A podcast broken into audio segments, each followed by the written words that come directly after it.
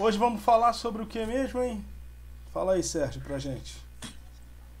Fala, Rodrigão, boa noite. Teologia pós-pandemia. Olha aí, ó. Que Ah. tema, que tema.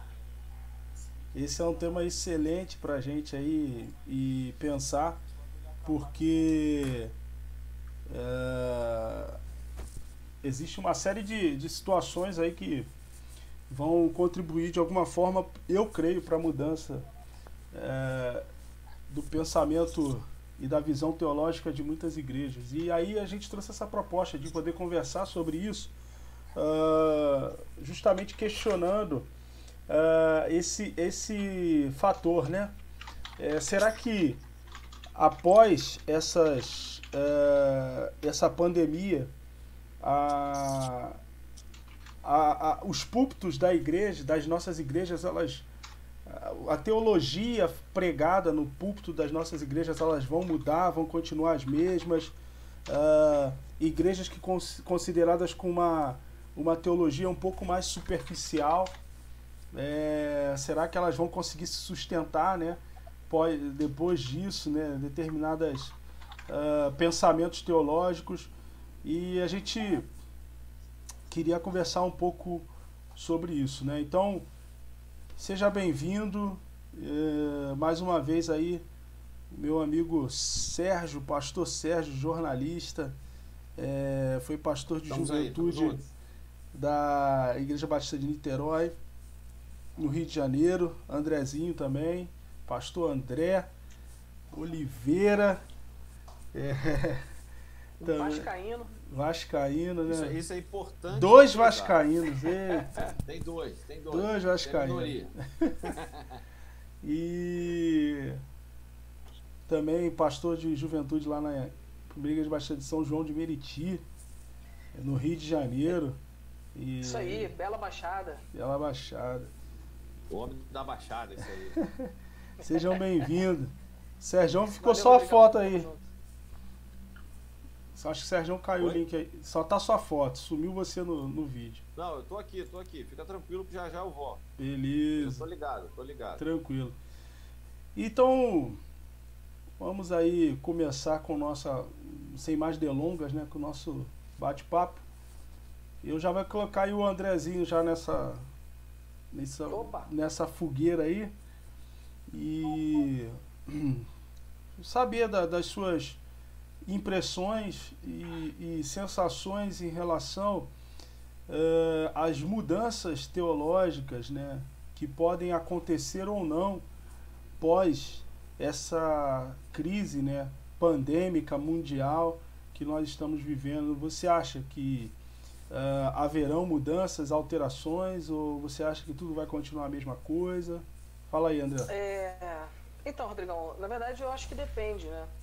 A gente na faculdade de Direito aprendeu muito isso, né? O sim e o não é muito raro. Geralmente é o depende. É verdade. E eu penso que é um pouco disso, porque quando a gente fala de teologia, a gente precisa estabelecer uma diferença entre a, a teologia dos manuais, a teologia que a gente aprende no seminário, e a teologia do povo. Né? De, de alguma forma, todo mundo que pensa sobre Deus está fazendo teologia. É, e aí, se essa pessoa que pensa sobre Deus, ela chega na nossa igreja e ela recebe um conteúdo que não agrega, um conteúdo que não vai produzir uma mudança nessa perspectiva dela sobre Deus, é, nada vai mudar. É, mas é claro que, é, diante desse quadro da pandemia, diante desse quadro do isolamento, muitas coisas mudaram, como a gente é, já pontuou na semana passada, especificamente na relação da igreja, na relação cultica. A gente falou muito disso, mas na produção teológica, ah, eu acho que a gente. Eu não quero ser o, o profeta do caos aqui, o alarmista, é, o trombeteiro do apocalipse, mas eu não tenho uma perspectiva muito positiva para essa mudança, não. É, eu acredito que a mudança vai ocorrer e ela vai ocorrer em algumas esferas, né? A primeira delas é o melhor dos cenários, que eu acho que é aqueles que querem entender a vontade de Deus para esse tempo. Aqueles que querem fazer uma produção teológica saudável, que abençoe a comunidade de fé, que seja algo que agre- agregue na vida das pessoas, que acrescente na espiritualidade das pessoas, essas pessoas vão mudar e vão entender Deus também a partir dessa nova perspectiva. É um movimento muito parecido com o que aconteceu com Israel quando ele foi para o exílio.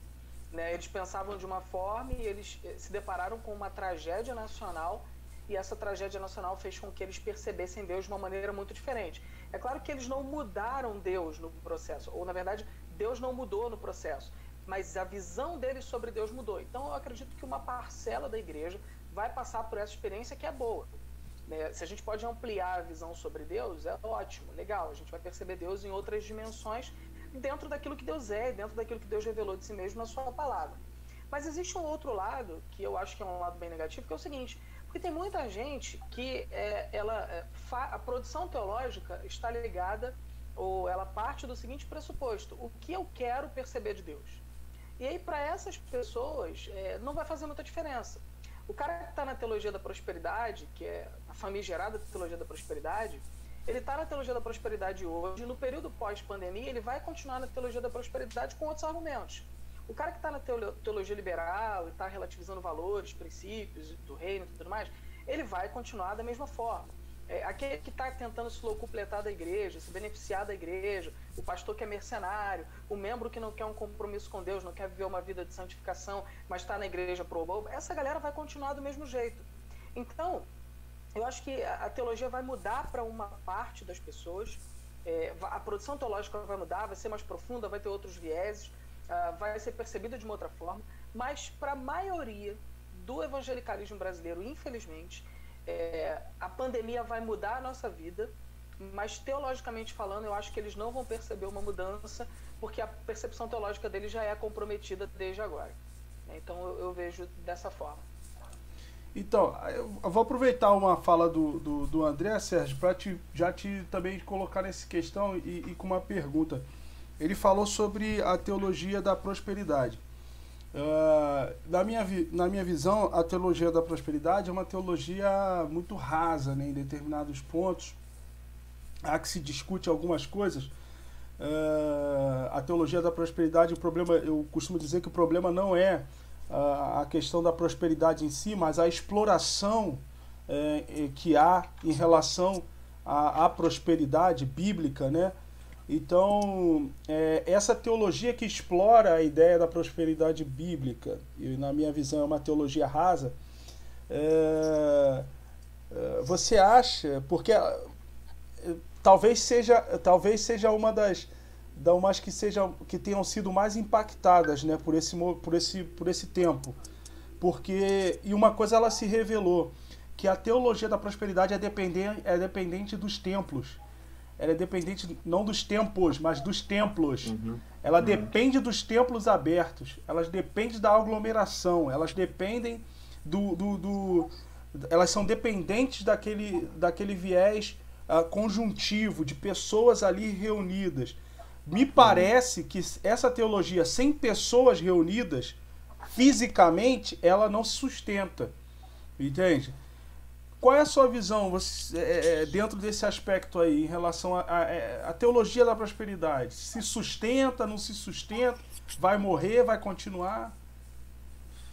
Pô, Rodrigo, eu acho que, particularmente, a teologia da prosperidade, com certeza, ela sofreu um abalo muito grande com essa questão da, dos crentes de saírem, né, os crentes filiados a essa igreja, a essas igrejas, é, saírem dos seus templos e, consequentemente, deixarem de contribuir, né, essa galera, com certeza, essa, é, esses líderes sofreram com isso.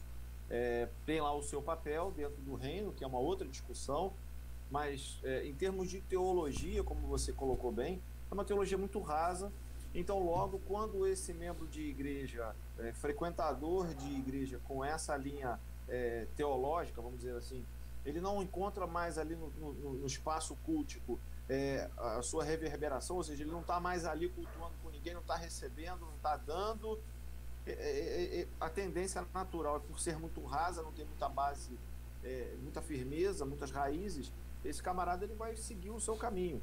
Infelizmente, o caminho às vezes é de volta ao antigo caminho, né? Olhar para trás e voltar para as cebolas do Egito, vamos dizer assim. Mas há também uma possibilidade real de, por meio da, da tecnologia, como muitas igrejas estão investindo, a, a maioria já estava, outras se viram forçadas a migrar para redes sociais, é, há uma possibilidade muito grande de conhecer um mundo novo e um mundo de uma teologia muito mais bíblica, muito mais teológica e uma igreja, é, uma congregação local que nesse momento enfrenta essa dificuldade, se reúne é, online, mas tem a possibilidade de conhecer uma eclesiologia, ou seja, uma igreja que tem história, uma igreja que tem bagagem, uma igreja que tem o que dizer, que ela sabe o que é, que é ó, o, o viés dela principal é a reunião no templo, é o corpo reunido de Cristo, mas nesse momento ela se reúne de forma espalhada. Então, a teologia da prosperidade, ao meu ver, tem a tendência muito forte nesse momento de perder espaço grande. É, o que vai acontecer com, com, com, com esse espalhamento de pessoas que frequentavam é que a gente fica meio na dúvida, não tem como mensurar muito.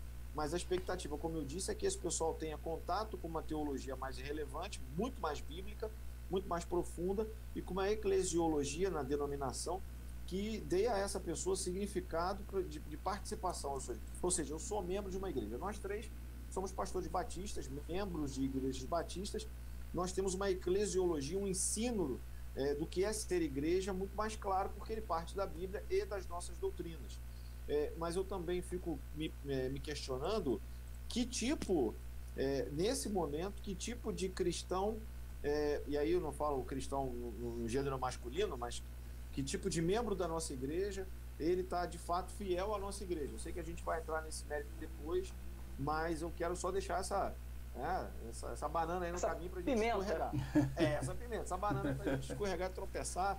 Espero que a gente não caia, né? Que a gente traga de repente alguma luz. Lembrando só a galera que está nos acompanhando aí, tem uma galera forte aí acompanhando a gente. Hoje eu dei uma de boot no estilo Bolsonaro, sair distribuindo boot para todo é lado, a galera participar aí forte, e tem uma turma já mandando pergunta, valeu aí a, a galera que está toda, toda reunida, mas é importante deixar isso claro para a galera que a gente não está aqui é, definindo rigorosamente nada, a gente está conversando, batendo papo, trocando ideia nessa crise e apontando sim alguns caminhos é, bíblicos, teológicos, para a gente raciocinar em cima desse tempo, Rodrigo. É isso aí.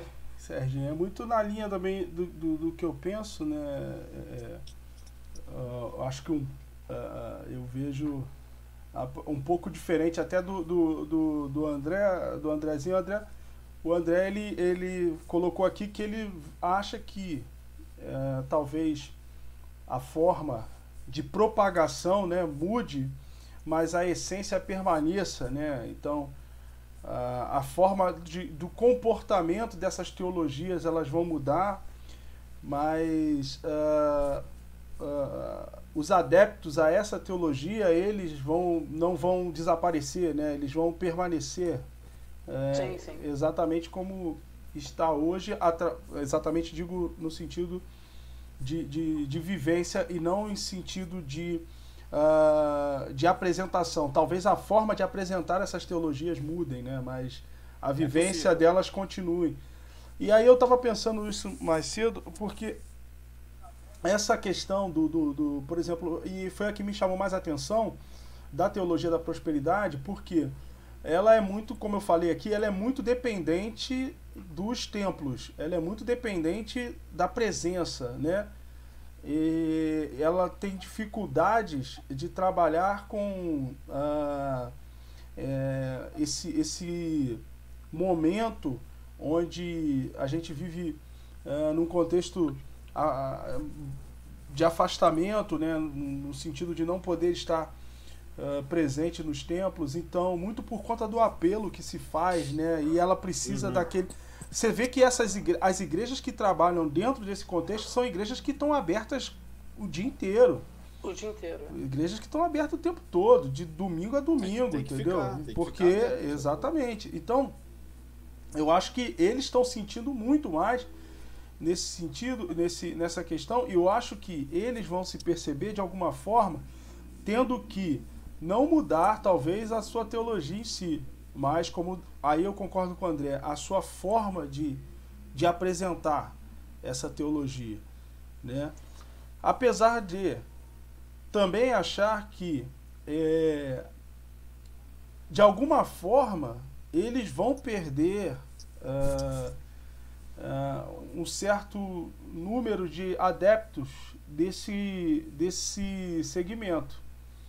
Eu acho que eles não saem. Essa teologia não vai. É, né? exato, não vai sair incólume dessa situação. Eles vão, vão ter um baque aí. E, e, e, isso vai obrigar uma mudança, algum tipo de mudança que esse pessoal ele se adapta porque eles precisam disso, né? É, é o, o Rodrigo. É rápida. Fala, fala, é, fala. É porque, na verdade, é, é a lógica de mercado, né? Exato. Então, é, é o mercado, é o mercado religioso. Infelizmente, a gente tem no Brasil hoje não são todas as igrejas, mas a gente tem é, isso pulverizado em todo o evangelicalismo brasileiro, até mesmo em algumas igrejas históricas, ditas históricas, essa perspectiva de que é, o evangelho é mercadológico. Então, é, eu, eu nem me importo muito em evangelizar alguém, eu me importo que a minha igreja esteja cheia, mesmo que seja de membros de outras igrejas, Exato. porque essas pessoas que vão estar aqui, elas vão trazer os seus dízimos, as suas ofertas e tudo mais. E aí a gente vê um movimento interessante eh, do seguinte ponto de vista. Eu, e aí talvez uma abordagem mais da ciência da religião do que da teologia eh, em si mesmo. Mas aí a gente vê é, pastores e igrejas grandes ou pequenas, mas que são é, comprometidos com o rebanho, mesmo contra a vontade, porque não tem pastor nenhum que não quer que a igreja funcione que as suas ovelhas não estejam lá para interagir com elas. Porque se ele não quer isso, ele não é pastor. Né? Mas mesmo assim, essas pessoas, e aí nós nos incluímos entre elas, é, essas pessoas entenderam que, pelo bem do próximo, pelo bem do outro, da ovelha, do, do colega, do irmão, do amigo, ou de qualquer pessoa que esteja lá frequentando o nosso templo, o culto lá no templo, é, a gente não vai ter os encontros, porque esses encontros podem produzir o mal para o outro. Né? É essa a ideia. Só que aqueles que estão na lógica do, do como disse alguém aí no comentário, na lógica imperialista do, do mercado, é. uh, eles preocupados com a visão abertos. de império. É, eles querem manter os cultos e eles querem que cada vez mais pessoas vão. Por quê? Porque a pandemia hoje, como está, ela é um gatilho sensacional para a teologia da prosperidade. Eles lamentam os templos terem que fechar, porque se eles não tivessem que fechar, as pessoas afluiriam para os templos em desespero e, aproveitando-se do desespero, eles iam fazer dinheiro em cima da desgraça. É assim funciona. Né? A gente tem, não dá para ter outras palavras. Essa é a grande verdade. É, mas aí é como o Rodrigo falou, isso é um nicho, é uma parte. É claro que tem gente que frequenta igrejas que são guiadas pela teologia da prosperidade que estão lá por desconhecimento. Se converteram lá e ouviram aquilo e entenderam que aquilo era evangelho, mas são pessoas com o coração sincero que buscam a Deus. E que quando elas, como o Serginho disse, quando elas ouvirem a mensagem das igrejas sérias, das igrejas mais comprometidas, uh, falando do evangelho, elas vão perceber a diferença e vão para uma outra igreja.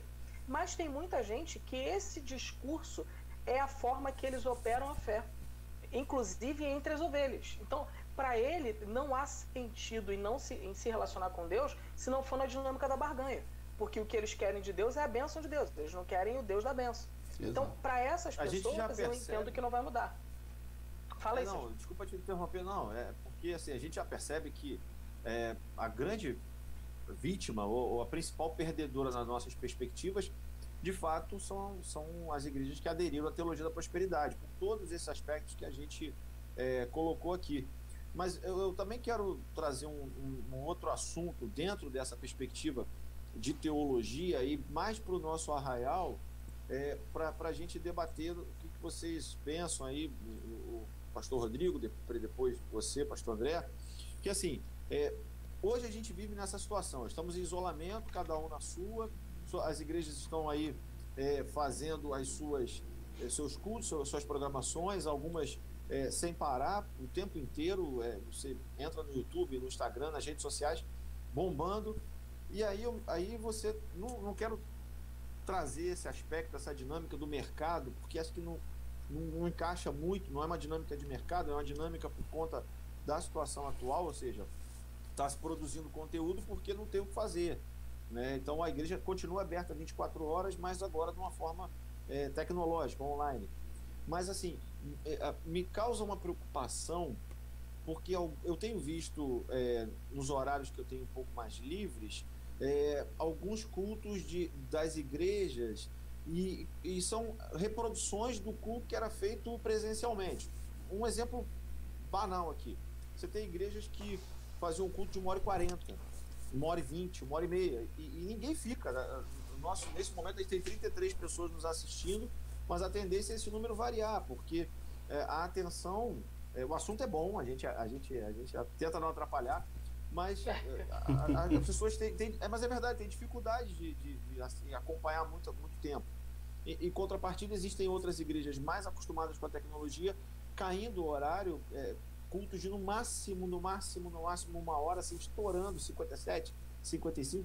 Então, isso me causa preocupação na medida em que a teologia é boa, ok, isso não se discute, são bons pregadores, bons conteúdos, mas a dinâmica litúrgica, isso pode ser alguma coisa que a, a, a, a teologia vai precisar se adaptar, ou seja, a nossa aplicação, a aplicabilidade da teologia dentro da dinâmica litúrgica do culto, ou seja, como é que a pregação, traduzindo esse palavrão aí que eu falei, como é que a pregação da palavra vai se encaixar nessa dinâmica mais rápida de culto depois da pós-pandemia? Eu não sei. Eu tenho uma ideia, mas eu quero ficar para o final. Fala aí, pastor Rodrigo.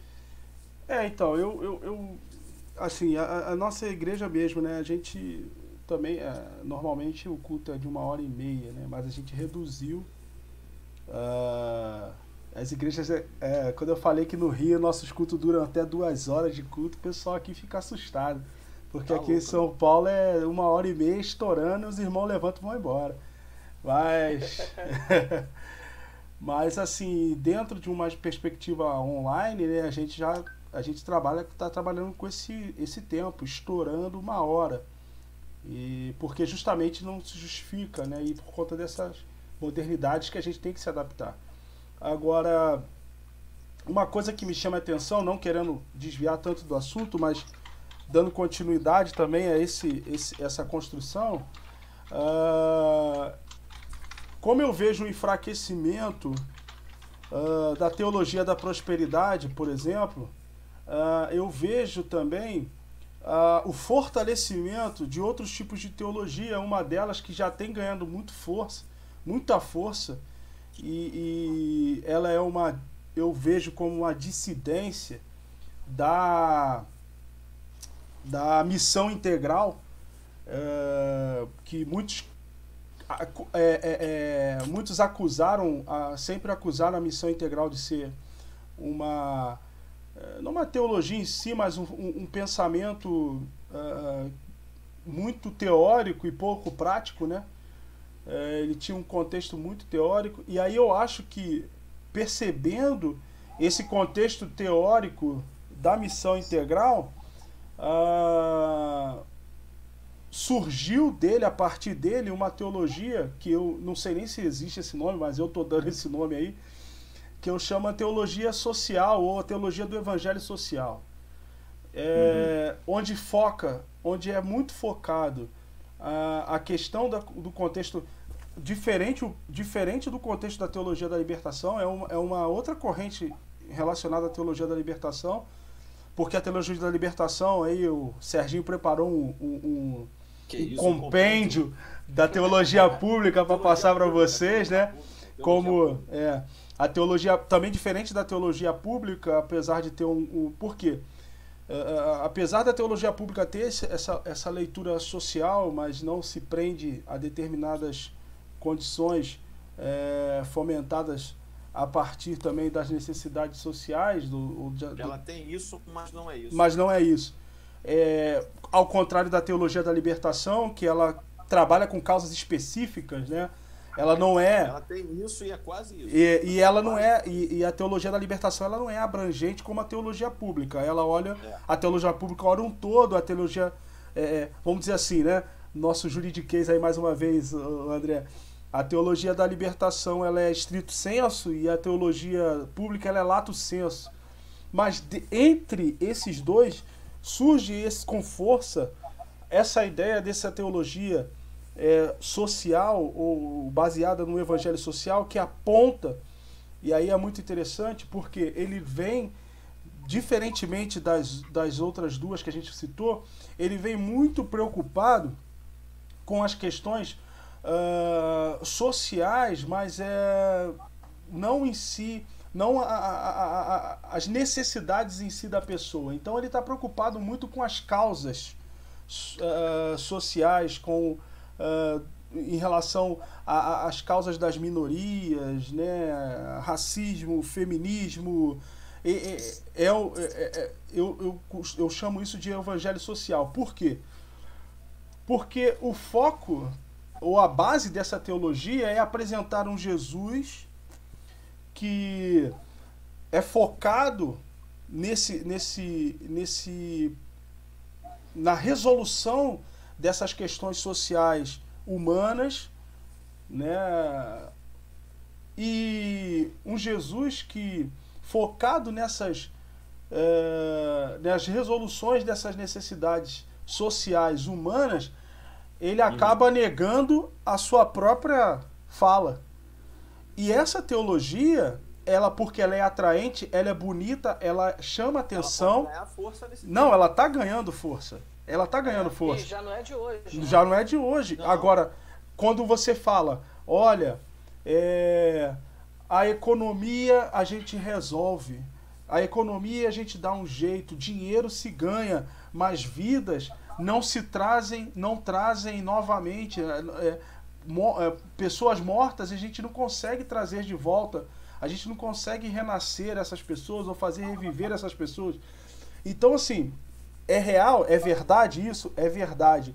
Mas é, é, é, aí outro, eu, eu tô muito juridiquês hoje, hein? O... É, não, dá pra perceber. É o, é o contexto da verossemelhança. É o contexto da verossemelhança. É, é algo que parece muito a verdade, ela tem uma visão de verdade, mas na ver, ela não é a verdade. Ela tem. Paulo ia chamar isso de sofisma. Entende? É, isso. É 99... O pessoal do Airsoft aí, do pessoal que joga paintball, de simulacro. Exato. Arma, mas não é. Então, 99% de verdade é uma mentira completa. Então a gente tem que Sim. tomar cuidado, porque apresenta-se um Jesus que quer, assim, é amigo de todo mundo, né? Assim, não, Jesus andou com isso, Jesus andou com aquele, Jesus andou com fulano, com os marginalizados. Mas a gente esquece que Jesus não andou com essas pessoas. Essas pessoas que andaram com Jesus. Entendeu? Sim, sim.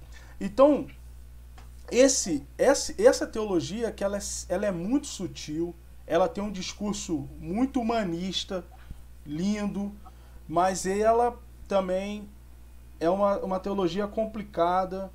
É, ela tem umas cascas de banana, ela tem umas pimentinhas aí.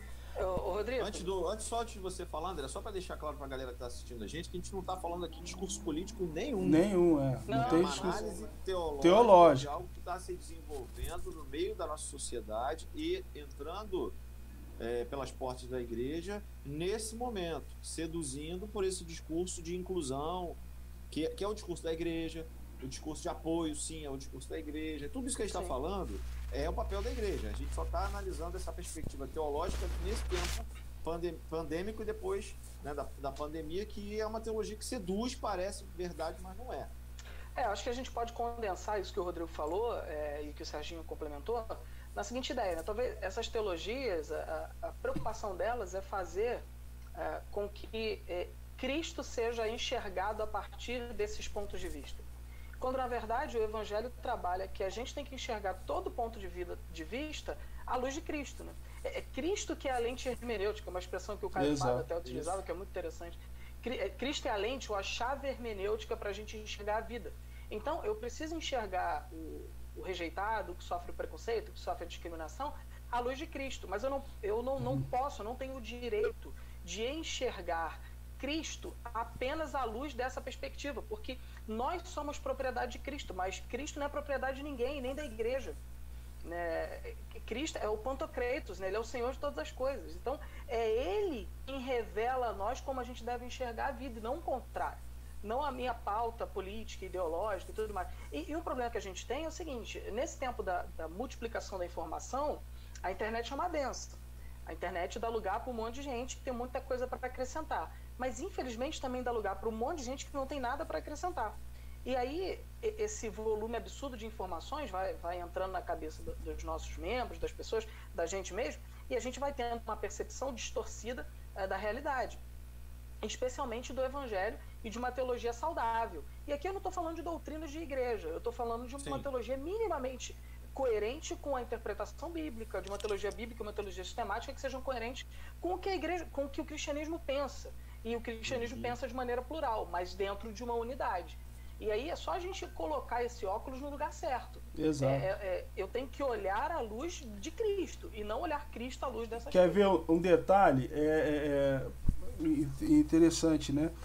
Uh, um desses contextos teológicos que cresce isso, e, e ele, mais uma vez, não é, a, a não é uma, um, um, contexto de teologia da libertação e nem da teologia pública, mas é um, eu vejo ela como uma dissidente dessas duas teologias, é, que são um pouco mais antigas e consolidadas, uh, você percebe que uh, existe um discurso muito forte, e esse discurso volta, mais uma vez, é, é, reforçando o que o, o André falou, uh, sobre realmente a lente da nossa hermenêutica, como o Caio Fábio né, coloca, tem que ser Cristo.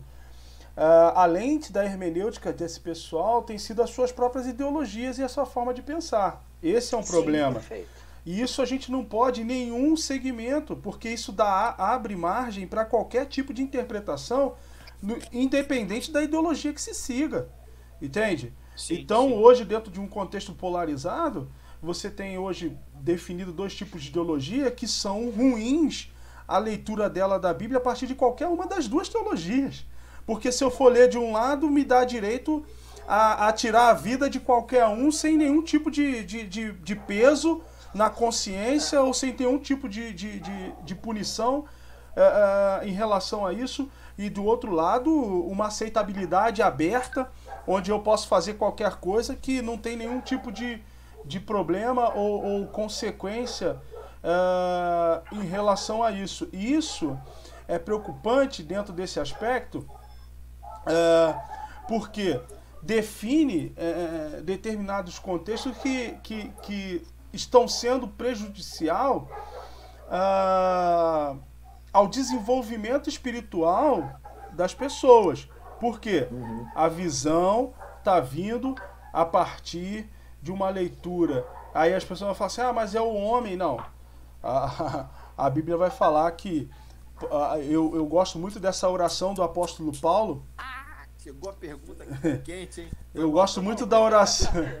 Eu gosto muito da oração do apóstolo Paulo em, em Efésios, no capítulo 1, uh, onde ele fala assim: Olha, eu rogo ao Senhor que derrame sobre vós espírito de sabedoria e entendimento, é, o espírito de sabedoria e revelação no pleno conhecimento de Cristo, para que os olhos do vosso entendimento sejam abertos.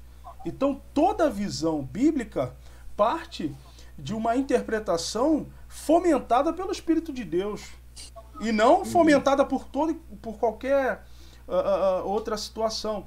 E aí, assim, outra situação que, que era meramente humana. E aí, uh, para fechar nesse a minha fala aqui, a gente vê, por exemplo, uma fala muito voltada dentro dessa teologia social do opressor contra o oprimido, que o evangelho tem que olhar para o oprimido.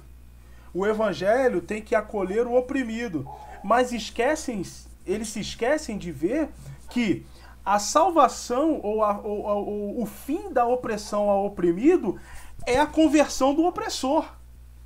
E não simplesmente uma, uma retirada. O opressor precisa ser, ter sua vida transformada para que ele não oprima mais. Ele Entende? é tão carente da graça quanto. E aí, essa, Claro. essa É, teologia. Essa teologia social, ela olha tanto para o oprimido, o oprimido, tá, mas como que o oprimido deixa de ser oprimido? Como que o evangelho tira o oprimido da opressão? Se não, pela transformação de vida do- de quem o oprime. Entende? É a, é a história, como o Sérgio pontuou aí, eu lembro do, do, do jovem rico. A indignação dos discípulos quando Jesus fala: olha, é, é mais fácil, é mais fácil o, o, o camelo passar por um buraco de uma agulha do que o rico entrar no céu. E os caras, a leitura que os caras fizeram é impressionante. A leitura dos caras foi assim: calma aí, você disse que há possibilidade do rico entrar no céu? Do cara que não abriu mão entrar no céu? Por quê? Na visão deles, eles, eles não admitiam que qualquer um que não, havisse, não houvesse ah, aberto mão daquilo por causa de Jesus, como eles tinham feito, tivesse condições de entrar no céu como eles haviam recebido a promessa de que entrariam. Então, assim, essa é a visão. Jesus veio para todos. E isso, inclusive, os oprimidos e os opressores. Todos carecem da graça de Deus. Todos carecem da restauração e não só um segmento. Beleza, eu tô aqui segurando o microfone, que teve gente que já escreveu aí que o meu som tá baixo. Para mim tá normal, mas tudo bem. É, mas vamos lá, tem umas perguntas aqui, rapaz, mais cabeluda do que eu. O negócio aqui tá feio.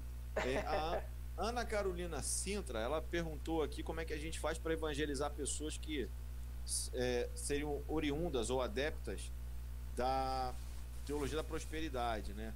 É, bom, o método de evangelização é o mesmo. Você tem que é, é pregar o amor de Cristo. A, a lente hermenêutica é Cristo. A, a teologia é bíblica e tentar desfazer aos poucos essa ideia da é, de que você faz uma barganha com Deus, você tem uma troca com Deus, que se você fizer alguma coisa e por conta da sua ação, Deus vai te abençoar, como se Deus se submetesse a mim ou a você dessa forma assim tão simples, né? simplória, uma teologia tão, tão rasa, tão toma lá da cá. Então eu acho que aí tem, tem Sérgio, seu microfone não está tão, tão bom quanto o do André, enfim. Mas vamos ver, vamos, vamos seguir. Faz aí, então, assim, abençoa é. a vida do Sérgio, do pastor Sérgio aí, para que ele Agora possa. Vai. Agora? Agora resolveu. resolveu? Ainda, estou segurando aqui. É. Mas a, a, a, ideia é essa: é, é, é, você pregar o evangelho simples, claro e direto. Não tem mérito, nós não temos mérito algum, o apóstolo Paulo fala isso. É pela graça que nós somos salvos. Então, o nosso relacionamento é, abençoa com Deus, abençoa a nossa vida enfim, eu acho que tem que ser feito dessa maneira. É, tem, tem, mais uma outra questão aqui, que aí é óbvio que eu não vou responder, né? É, vou deixar aí para jogar pro alto para ver quem pega. O negócio aqui tá, tá quente. Peraí, a, a, o Arte concordou comigo, ó. O Arte do Arte, ele é, é da tua igreja lá, Andrezinho? Ou é daí de São Paulo? Não sei, rapaz. Arte do Arte, não sei. É, arte... é benção, é benção. Não ah, sei de onde é, mas é benção. É varão valoroso. Ah, então olha só. Fala, não, fala, sei, não sei, não sei, é Eu não sei, Vamos não lá, sei. É, um, é um irmão querido. É um irmão preocupado querido. preocupado em como a igreja irá reagir após o fim da pandemia. É por isso que a gente está discutindo essas questões aqui, né? Olha aí, ó, ele mesmo pergunta. Bom, agora eu vou jogar para vocês. Permanecerão os cultos online? De que certa forma esse material de estudo que estão disponibilizados e pregações contribui para propagação, uh, para a palavra ser disseminada? Acho que é isso. O que, que vocês acham? Os cultos online vão prosseguir? Tem que prosseguir, mas não sei. Sim, sim. É, eu penso que sim, só que numa dinâmica diferente, né? Hoje a gente está trabalhando, tá trabalhando o, o, culto online como a, a, única plataforma. Então não tem outra maneira de cultuar. Então a gente trabalha com a ideia do culto online e aí é, a percepção que eu tenho é que, na verdade, fica aquém do que a gente pode, porque a gente não tem a comunhão, a gente não tem ali aquele espaço público de estarmos todos juntos e isso também interfere na dinâmica da nossa espiritualidade. Mas uma vez que a pandemia passar e a gente voltar para as atividades normais, o culto online ele é importante como uma ferramenta. Ele é uma ferramenta auxiliar, uma ferramenta de auxílio é, para aqueles que não podem ir para a igreja por algum motivo, por aqueles uhum. que estão temporariamente longe da igreja local por algum motivo, e até mesmo para alcançar pessoas que têm dificuldades de ir a um templo evangélico por algum tipo de problema que tenha acontecido, uh, mas que não teriam dificuldades em uh, ouvir um culto, ouvir a pregação, na verdade, e participar do culto. Né? Até porque tem muita gente que, que não tem problema nenhum com a palavra de Deus, mas tem muitos problemas com a igreja. É, e aí, quando a gente tem essa possibilidade de trabalhar isso de uma maneira virtual, eu acho que é mais um elemento que a gente pode utilizar uh, para propagação do evangelho, para que essas pessoas conheçam a mensagem de Cristo, né? Eu penso dessa forma. Ô, Rodrigão, mata no peito essa daí do Jorge Orrage, foi minha ovelha lá em Niterói. Isso. A missão integral é muito diferente da teologia da libertação. Eita! Desculpa. Ainda bem que foi pro Rodrigo. ai, ai. Foi mal, foi mal. Quer, ai. quer nessa? É, não, eu vou, vou, vou. É, só antes dar um abraço aí pra para Ana, para Ana Carol Sintra, lá da igreja. Ela e o esposo são a bênção, chegaram aí há pouco tempo lá, já estão envolvidas, vão abençoar a gente lá com os jovens. É, e um abração para vocês. É, a missão integral, ela, ela é diferente sim. Ela tem a, a sua diferença em relação à teologia da libertação. Uh, a teologia da libertação ela tem um viés uh, muito mais, uh, vamos dizer assim, categórico em relação principalmente às questões da, misera da miserabilidade ou da condição de miserabilidade do, do ser humano. Ele está, ele está preocupado muito mais em responder ou agir em relação a um contexto social, socioeconômico, socioeconômico, do que uh, outros aspectos relacionados à vida uh, do, do indivíduo, por exemplo, as questões morais do indivíduo, né? Ou, ou as questões éticas de relacionamentos, ela não está muito voltada. A questão dela é uma, uma, uma é focado é, no. Eu estou resumindo aqui de forma bem simples, né? É, é focada no, no, num contexto socioeconômico. Então ela vai lidar com a pobreza, vai lidar com as, as condições de miserabilidade, é, todas essas voltadas nesse, nesse sentido. Para mim, a diferença que tem em relação à missão integral, porque a missão integral ele, ele, ele olha, como o próprio nome sugere, o indivíduo como um ser completo, né? um ser integral. E a, a, a proposta do evangelho, né? ele trabalha na vida do homem como um todo. E, e, e, em todos os, os contextos. Então, ele não teria só um viés socioeconômico, como é a, a, a, a base da teologia da libertação. E talvez a questão mais emblemática aí em relação à missão integral é, é, é, é, é a fala né, teórica demais e, e, e, muito pouco prática, né? Porque até é difícil, dentro de um contexto da missão integral, colocar tudo que se propõe em prática.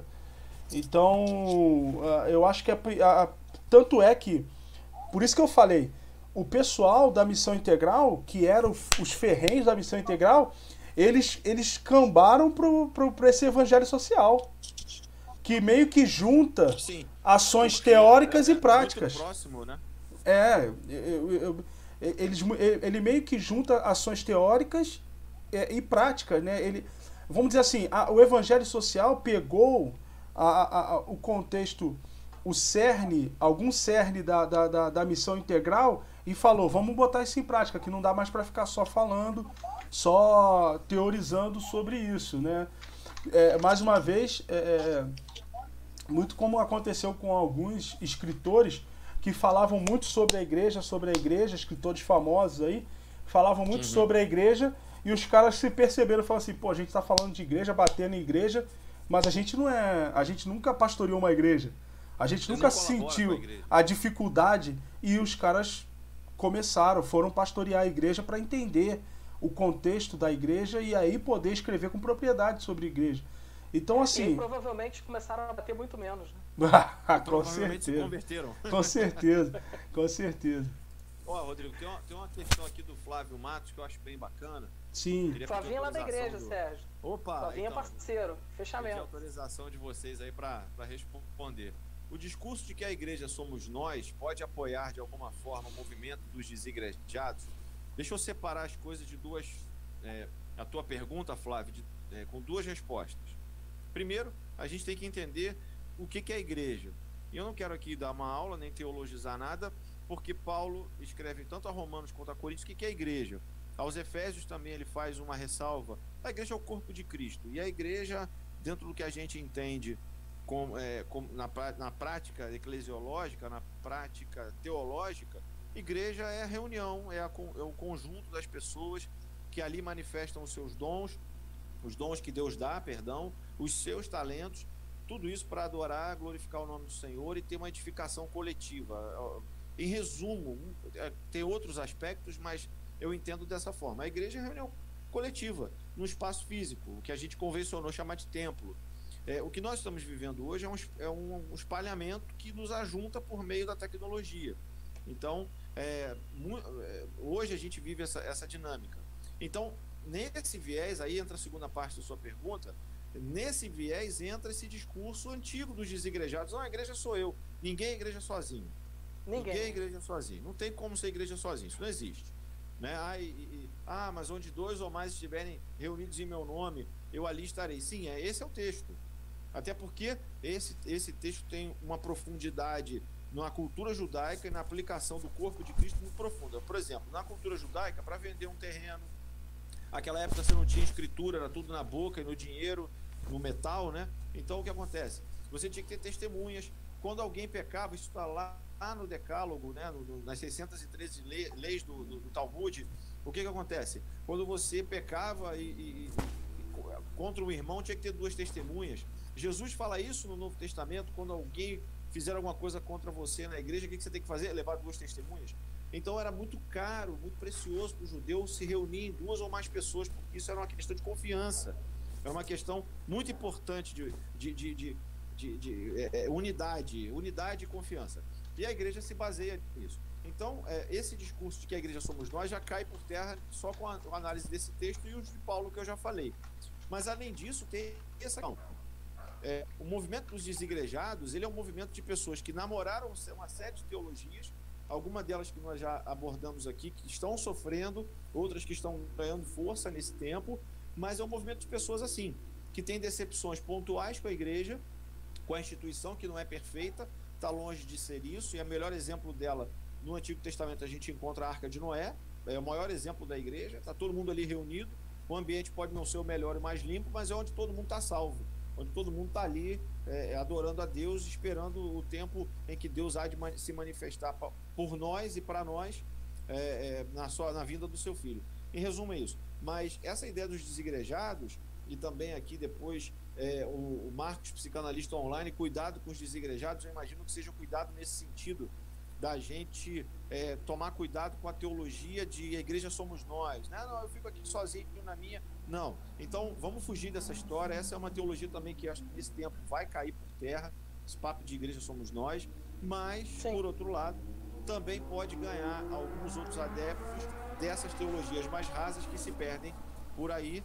Então, é importante que a gente conheça a base da igreja, que é o corpo de Cristo, cujo, cujo, é, cujo Senhor é Ele, o cabeça é Ele e a gente atua em coletividade para manifestar os dons e glorificar o nome dele. Então não tem como ser igreja sozinho, logo não tem como ser desigrejado nesse aspecto. Então o cuidado com os desigrejados é nesse, nesse sentido e eu penso que a gente precisa cuidar deles sim, mas no, no, na maneira de pregar o evangelho correto para eles nesse tempo.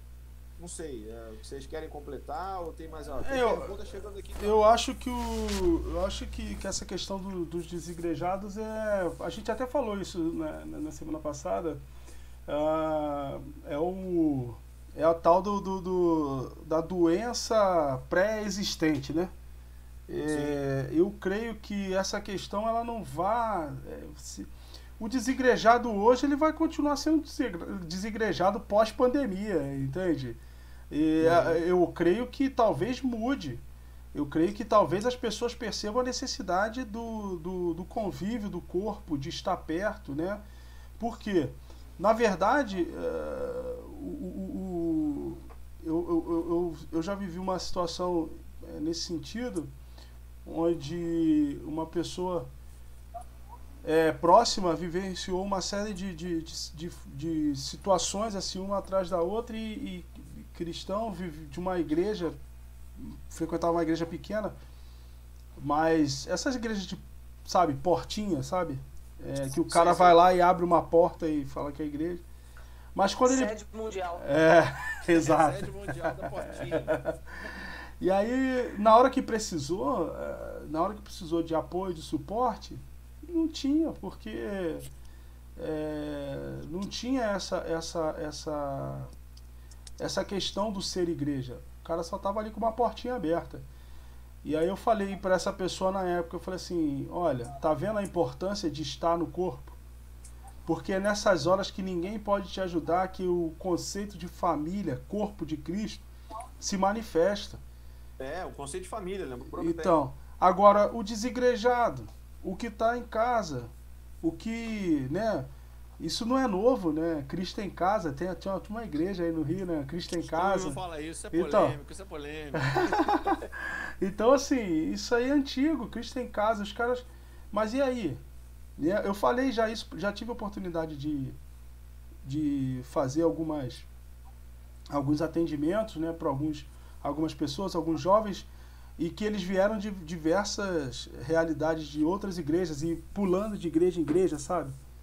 E aí eu pude falar para eles a pergunta que eu faço, né? Eu falo assim, tá, quem é o seu pastor?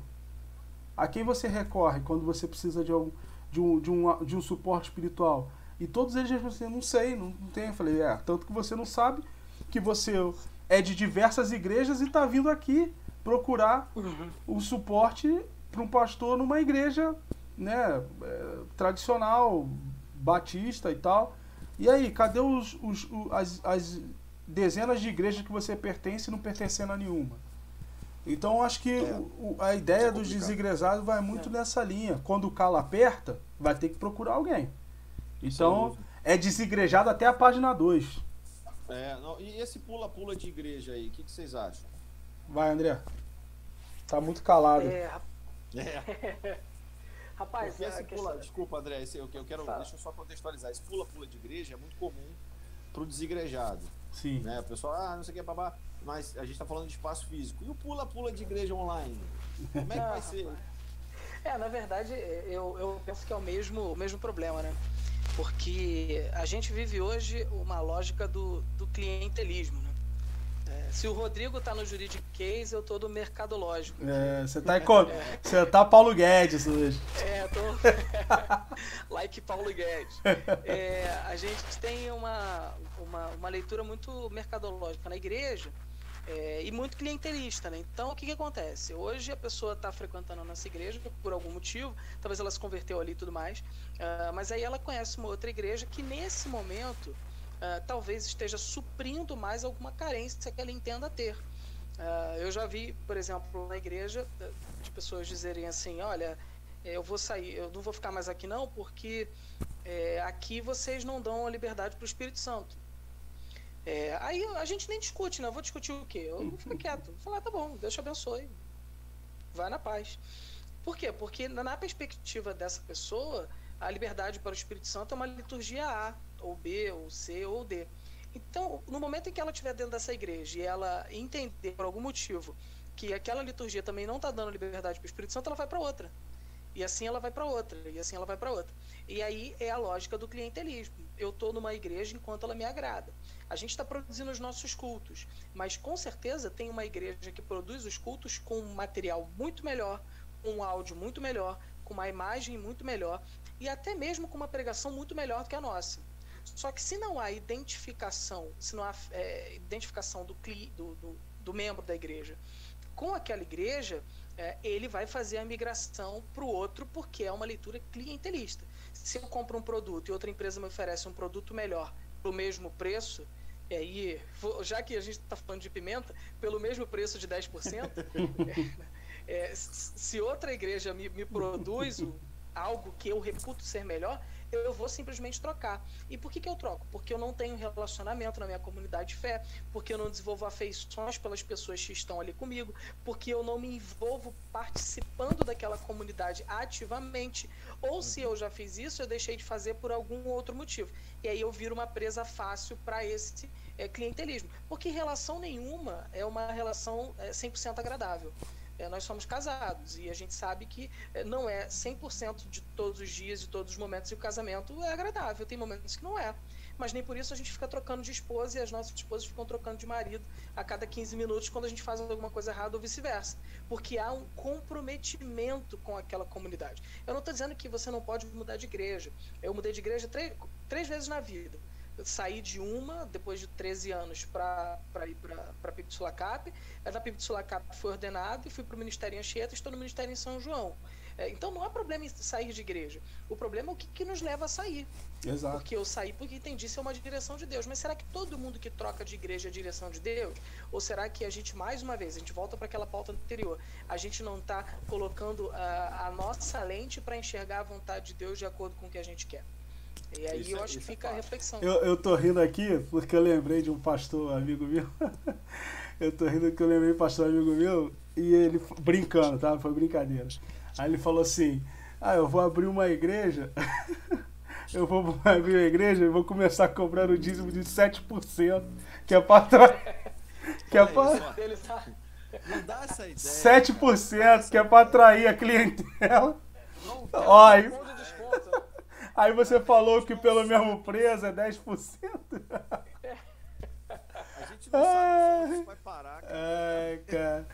Mas é sério, mas é, mas é uma coisa que, rapidinho, é, é uma coisa que realmente eu, eu concordo com, com o André nessa linha, porque é, é o que a gente está vivenciando mesmo esse pula-pula é muito né, né, no que você no que se tem a oferecer. Né? E, e, e, a gente tem que tomar cuidado, as pessoas têm que tomar cuidado. Eu também, acho que troquei de. Eu me converti ao evangelho com sete anos de idade, me batizei aos oito, e eu acho que eu troquei de, de igreja quatro vezes na vida inteira. Né? Esse ano eu faço 4.0, então ou seja, eu fiquei longevo né, dentro das congregações que eu participei. Então, assim. Bem-vindo ao time dos quarentões. É, esse ano eu já cheguei lá. É, então, assim, é, até uma, uma orientação, uma vez que eu dei para uma, uma ovelha, quando ela falou que queria sair da igreja e tal, por conta disso, aí deu aquelas justificativas todas que a gente conhece, né? E aí eu, eu falei para ela assim: ah, mas você quer sair da igreja por quê? porque você quer? Aí ela falou assim, é. Aí eu falei, então se é porque você quer, é... não é porque Deus quer, né? Porque isso aí é minha esposa Natália que fala, né? Pra, é, ela fala, a gente sabe que está fazendo a vontade de Deus quando não estou fazendo a nossa, né? Quando a gente não está fazendo a nossa. E aí, eu, é, aí eu, aí eu falei para ela, se você está saindo porque você quer, então você não está saindo por conta da vontade de Deus. E se você não está saindo por conta da vontade de Deus, é, você está saindo em desobediência. Entende? Se você chega aqui para mim e diz assim, eu não, Deus colocou no meu coração porque eu vou, ele me, me direcionou a auxiliar a um trabalho ou fazer e aí eu recolho o meu time de campo e falo assim, se Deus falou contigo, quem sou eu para falar o contrário? Exatamente. Mas quando a pessoa fala, eu saio porque eu quero, porque eu não me sinto bem, igreja não é lugar para a gente se sentir bem. Igreja é lugar para a gente fazer o outro se sentir bem. Entende? Igreja não é um lugar de receber. Igreja é um lugar de entrega. Nunca foi de receber coisas. Sempre foi um lugar de entrega, de se entregar um ao outro, de se doar um ao outro. Então, o problema talvez esteja nisso. Muito focado, e aí, na fala econômica do Andrezinho, é, no clientelismo o cliente sempre tem razão. E aí eu também, só para fechar e deixar o Sérgio falar, é, é, essa palavra, essa palavra compromisso, na, ao meu ver, tá? Ao meu ver, hoje para o contexto que a gente tem de igreja, ela caiu em desuso. Por quê? Dentro de, um, de uma visão pós-moderna, uh, de humanismo, imagética, né, como a gente falou na semana passada, uhum. e, e um, uma outra e um, uma série de outros ismos que existem dentro do contexto da, da pluralidade de visões dentro do, do pós-modernismo, uh, esse a palavra compromisso ela, ela, ela ganhou uma nova forma. Por quê? Compromisso hoje está atrelado a retorno eu me comprometo com uhum. aquilo que me, que me dá algum tipo de retorno. E igreja não dá retorno para ninguém. Então hoje, exigir compromisso das pessoas com a igreja é, é, é, é difícil, porque ela. É, é, igreja, na sua essência, ela não dá retorno, porque, como eu falei, é lugar de entrega. É lugar de entrega. Sim. E Sim. hoje, dentro do. E aí, mais uma vez, o que a palavra do Senhor diz, né? Falando que os filhos das trevas são mais sagazes do que os filhos da luz, você vê que o mundo, esse sistema do de mundo, o sistema mundial compreendeu essa leitura. E qual é a palavra que se usa hoje? Se usa a palavra compromisso? Se usa a palavra engajamento, engajamento. É tudo engajado, tem que estar engajado. Sabe por quê? Quando você se engaja, engajado com alguma coisa, o engajamento ele é despreendido de qualquer tipo de retorno. Você se engaja por uma causa. Entende? Hoje, o que a gente deve buscar para as igrejas, uh, a fidelização é a partir do engajamento. Os uhum. membros, os nossos irmãos em Cristo, têm que entender que estão ali por, por uma causa. Se eles não entenderem isso, vão pular de um lado para o outro. É isso aí, é bem, você colocou muito bem, Rodrigo. É, o, o, Rodrigo, outro seu xará aí, o Rodrigo Braga Pinto. Alô, Rodrigão, lá em Miracema. Opa! Lá com o pessoal da Cristolândia. Ele fala assim: não estamos correndo um sério perigo de muitos, por motivos de comodidades, entre outros, né? Permanecerem em seus cultos online. Rodrigão, com certeza esse é um risco, mas é, já era um risco anterior, porque os cultos online já aconteciam. A diferença é que agora a gente é, corre esse sério risco. O Daniel, é, meu primo lá de Curitiba, ele coloca em cima dessa questão uma pontuação que, o, que é aquilo que a gente falou lá no início, ser igreja é estar tá junto. Né? A gente convencionou usar o templo como nosso espaço. É um templo com endereço, não é um local. Mas é, é, é, muito melhor porque lá você está atento, você está naquele espaço cultico onde você consegue é, é, de fato parar para ouvir a palavra, para você fazer silêncio, contemplar, enfim. É uma outra maneira de. É a maneira que nós estamos habituados de, de cultuar. E de fato isso faz muita falta. A Michele, lá de Niterói, lá de Santa Bárbara, falou sentindo saudade de ir para o templo. É, de fato é isso mesmo, porque é, o sentido de ser igreja, nesse momento que, que nós estamos acostumados e pelo qual é, fomos organizados, é, é viver dessa maneira onde lá você, por exemplo, manifesta os dons que Deus te deu e os talentos que você tem na música, na pregação, no serviço. A gente sempre fala música e pregação como se fosse os melhores ministérios. Não. O Não. serviço, a introdução, a diaconia, de uma forma geral.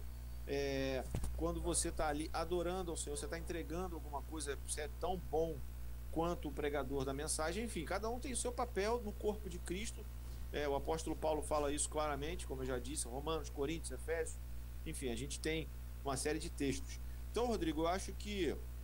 Rodrigo lá de Miracema, eu entendo que os cultos online é, é, são um caminho sem volta, que já, já eram utilizados como ferramenta, a gente falou semana passada, como meio e não como fim, mas é um risco, porque hoje, nessa situação que, em que estamos atravessando, situação que vivemos, não vai ter como a gente sair para outro caminho que não seja esse, lançar mão dessa ferramenta hoje.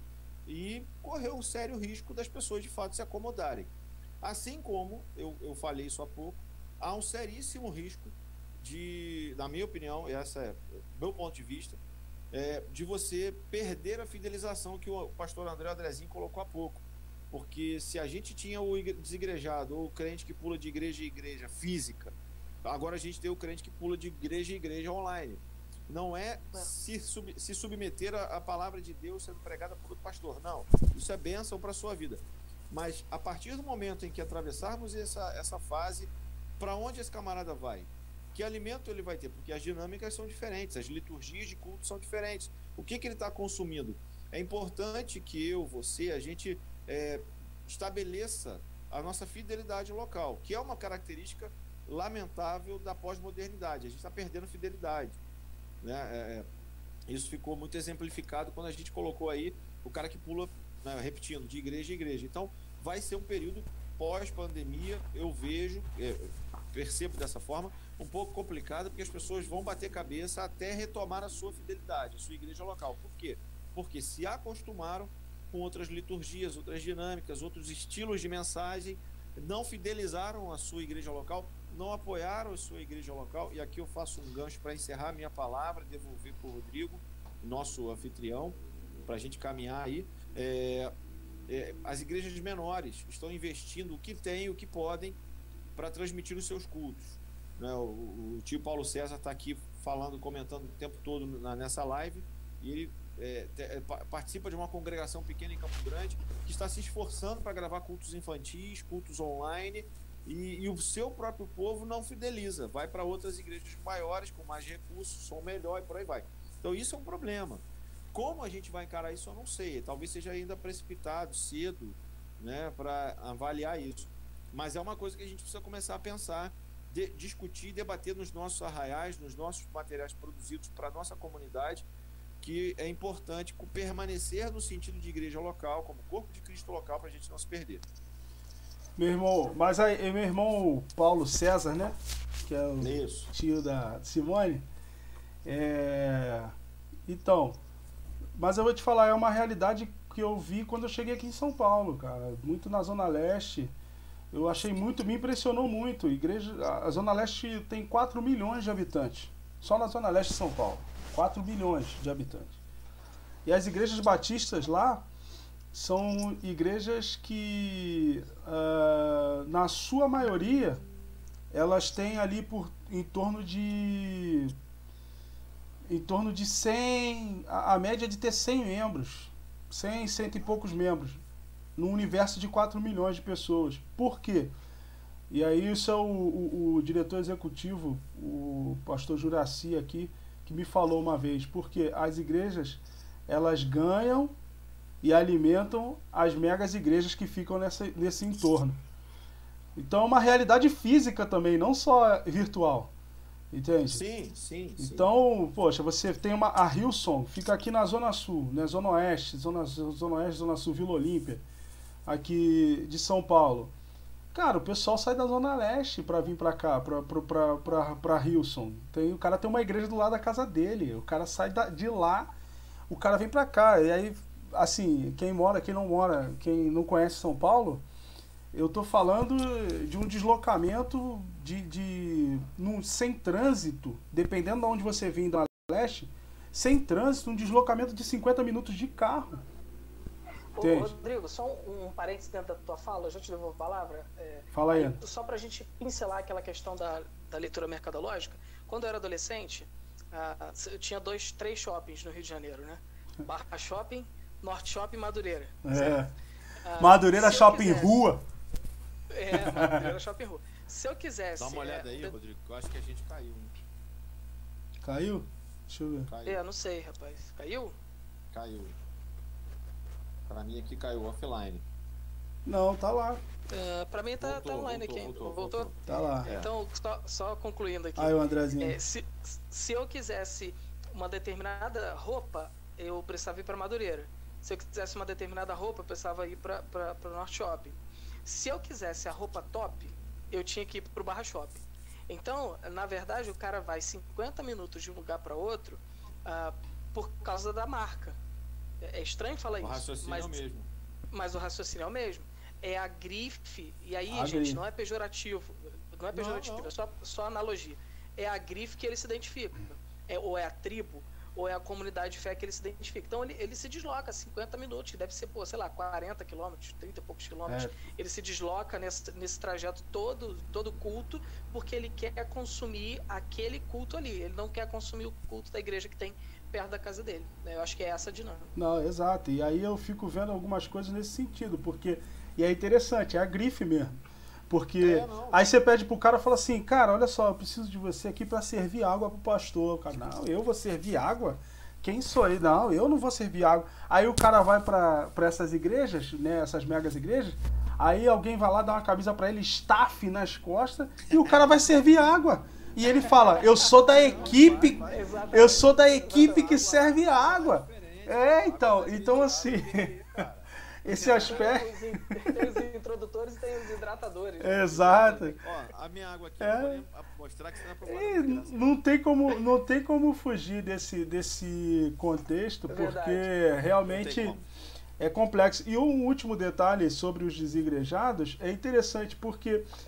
Uh, e o culto online aí, com o meu xará Rodrigo falando, cara, na verdade, a gente vai ter que esperar isso tudo passar, sabe por quê? Porque até isso tudo acontecer, eu vou te dar um dado da igreja da PIB de Curitiba.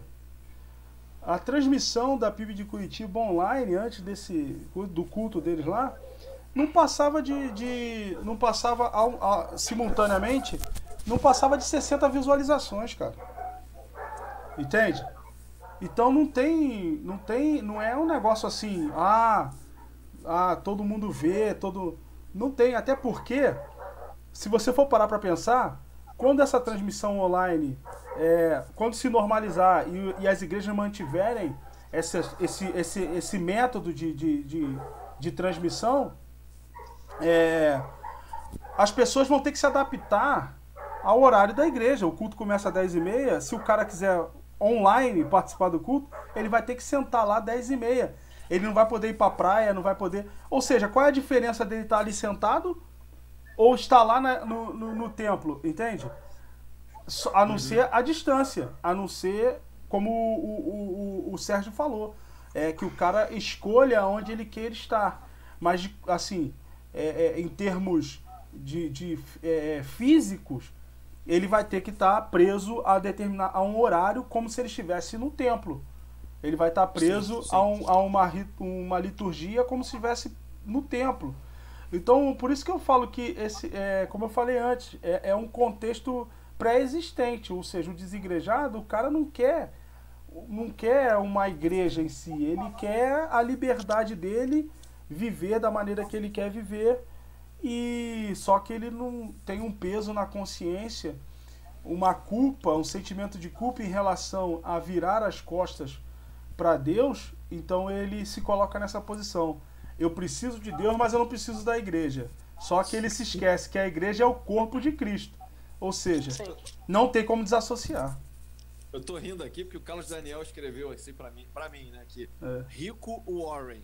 eu tô parecendo com o Rick Warren. É... Valeu, CD. Obrigado aí pela moral. Inclusive, ele faz uma, uma, uma participação aqui muito bacana no nosso chat. Ele coloca aqui, ó. Oh. É, que é um Carlos Daniel, nosso Carlos Daniel, nosso CD. É, CD. É um novo paradigma. O, o, paradigma do culto online mudou. Antes as pessoas assistiam apenas.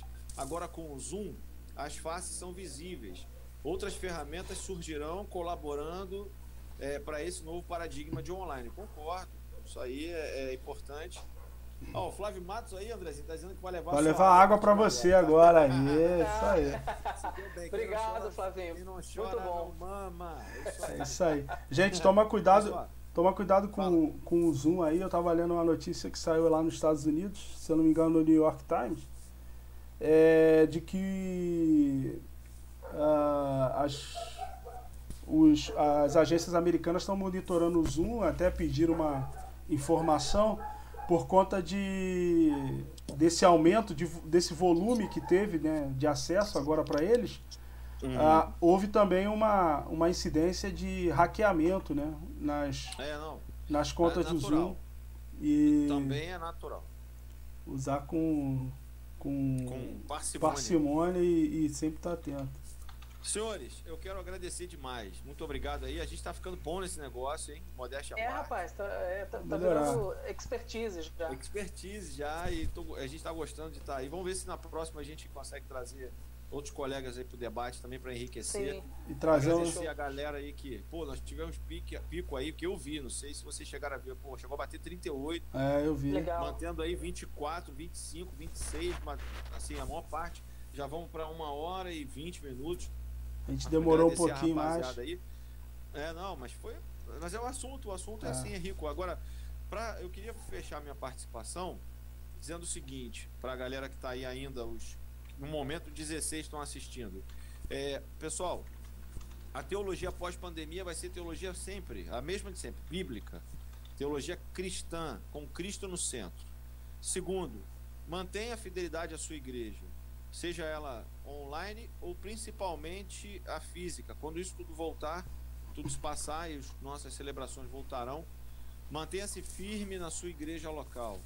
É, não deixe de consumir, sim, no, consumo no sentido não de mercado, no sentido de é, alimento para sua vida. A PIB de São João de Meriti, se você não é membro de lá, a Igreja Batista do Brooklyn, se você não é membro de lá, a Igreja Batista Memorial da Tijuca, se você não é membro da, da nossa igreja, é, da sua igreja local, com, seja fiel. Mas se você puder, assista sim. Prestigie o, o culto gravado depois, a mensagem do pastor daquela igreja. Talvez você não precise assistir tudo, mas é bom. A gente está num tempo que tem tempo. Então aproveite esse tempo para se encher de tempo com Deus. É, dei uma de Henrique Araújo agora. Então, assim, é, você, você falou Henrique Araújo. Momento, é, Henrique Araújo. Depois vai é, te. Alto nível. Vai. Ah, grande Ailtinho, Ailtinho, Ailton Figueiredo trabalhou comigo lá na junta, cara. Grande abraço para você, meu amigo. Saudade, ó, fiquei igualzinho você, tá?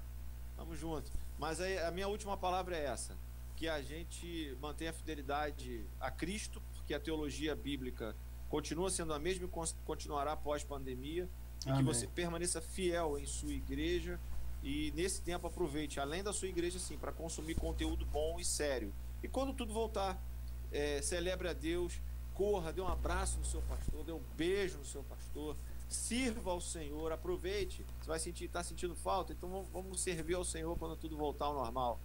Beijo no coração, Rodrigão, Andrezinho. Semana que vem a gente faz outra aí. Muito bom estar com Amém. vocês. Você vai lá, André. Vamos ficar aqui e a gente resenha depois. é, bom, muito bom, né? Muito obrigado para você que nos assistiu, que participou com a gente no, no chat, é, que nos prestigia aqui. É, é uma conversa entre amigos e onde a gente tenta de alguma forma trazer uma reflexão que possa abençoar a sua vida, possa abençoar a sua igreja. E a gente tem aprendido muito também com as interações de vocês, né? E é o que o Serginho falou, eu, eu penso que se a nossa teologia está centrada no Cristo ressurreto, é, não importa o que aconteça perifericamente, a gente sempre vai manter uma teologia saudável. Né? Enquanto a gente não se vender para nenhuma outra perspectiva de teologia que não seja olhar a vida à luz dos olhos de Cristo, a gente vai ter sempre uma teologia de qualidade e as nossas igrejas sempre estarão é, alinhadas com a vontade de Deus para nós e, e para esse tempo. E é sempre um prazer, Serginho, caminhar contigo, ser uma benção, Rodrigão também, parceiro. Deus abençoe a vida de vocês, seus ministérios, suas famílias. E até a próxima aí, se Deus assim permitir. E já Forte tem abraço. gente cobrando aqui, ó, Noemi perguntando quando será a próxima resenha. Vai Olha sair, aí, o Rodrigão vai falar aí. Depois. Acabou aí, André? Foi. Ah. Isso aí, eu que agradeço a participação de vocês, é benção, cara. Vocês são são fera demais, é, é, a nata da nata, é, é um nível altíssimo. Eu sou estranho no meio de voz aqui, é, mas benção demais, é um prazer estar com você, Serginho, André, é, são amigos assim de, de longa data que eu estimo muito e eu tenho é, é, são homens de Deus, servos do Senhor competentes no que fazem é, e também comprometidos com o que falam e com o que também se propõem a viver oriundo da palavra de Deus, oriundos da palavra de Deus. Eu creio numa teologia pós-pandêmica, né? uma teologia bíblica, como o Sérgio falou, é uma teologia que eu gosto muito é, e é pouco falada, teologia prática, né? baseada em, na fala de Jesus em João 13, né? Bem-aventurados sereis se fizerdes aquilo que eu vos tenho praticado, que eu vos tenho, se praticardes aquilo que eu vos tenho ensinado. Ele fala isso logo após lavar os pés dos discípulos. E eu creio nessa teologia mais prática, onde as pessoas vão estar mais cientes do papel delas como verdadeiros embaixadores da parte de Cristo aqui na terra e eu tenho certeza que as pessoas vão estar mais despertas para aquilo que Deus estabeleceu como propósito para a vida delas. Então, eu creio nessa nessa mudança e nessa condição a partir desse momento. Uh, antes de dar o meu abraço final, o Serginho falou de Henrique Araújo. Eu vou deixar é. aqui, ó, uma dica de livro aqui. Tá ao contrário aí no vídeo. Mas. É... Tá ao contrário? Não é, pode ou não pode, né? Pode, ou não, não pode. Não, tá, tá, tá, tá certo, tá né? Pode ou não pode. Da prateleira de cima, hein? Exato. Henrique Araújo, um livro fininho Pensa. aqui. Fera. Pastor Henrique tá lá em Mato Grosso, na segunda igreja, segunda igreja batista de Rondonópolis. Benção demais. Você quiser ver os efeitos do pós-modernismo na sociedade atual é Perfeito. é esse livro aqui, certo? Então, que Deus continue abençoando a vocês. Estejam conosco. Semana que vem a gente volta aí, eu acho. Não sei se essa é, semana. A gente tá pegando gosto nesse é. Mas com certeza a gente vem aí com mais um assunto uh, sobre o momento e quais os, os reflexos dele pro, pro, pro futuro, né? E com certeza tudo no intuito de abençoar a vida de vocês. A gente não quer ensinar nada e nem ser os donos da verdade. A gente sim, apenas sim. quer refletir sobre aquilo que todo mundo está pensando agora, mas a gente quer pensar junto com vocês e verbalizar isso também, para que verdadeiramente a gente construa algo positivo da parte do Senhor nas nossas vidas e na vida de muitas pessoas.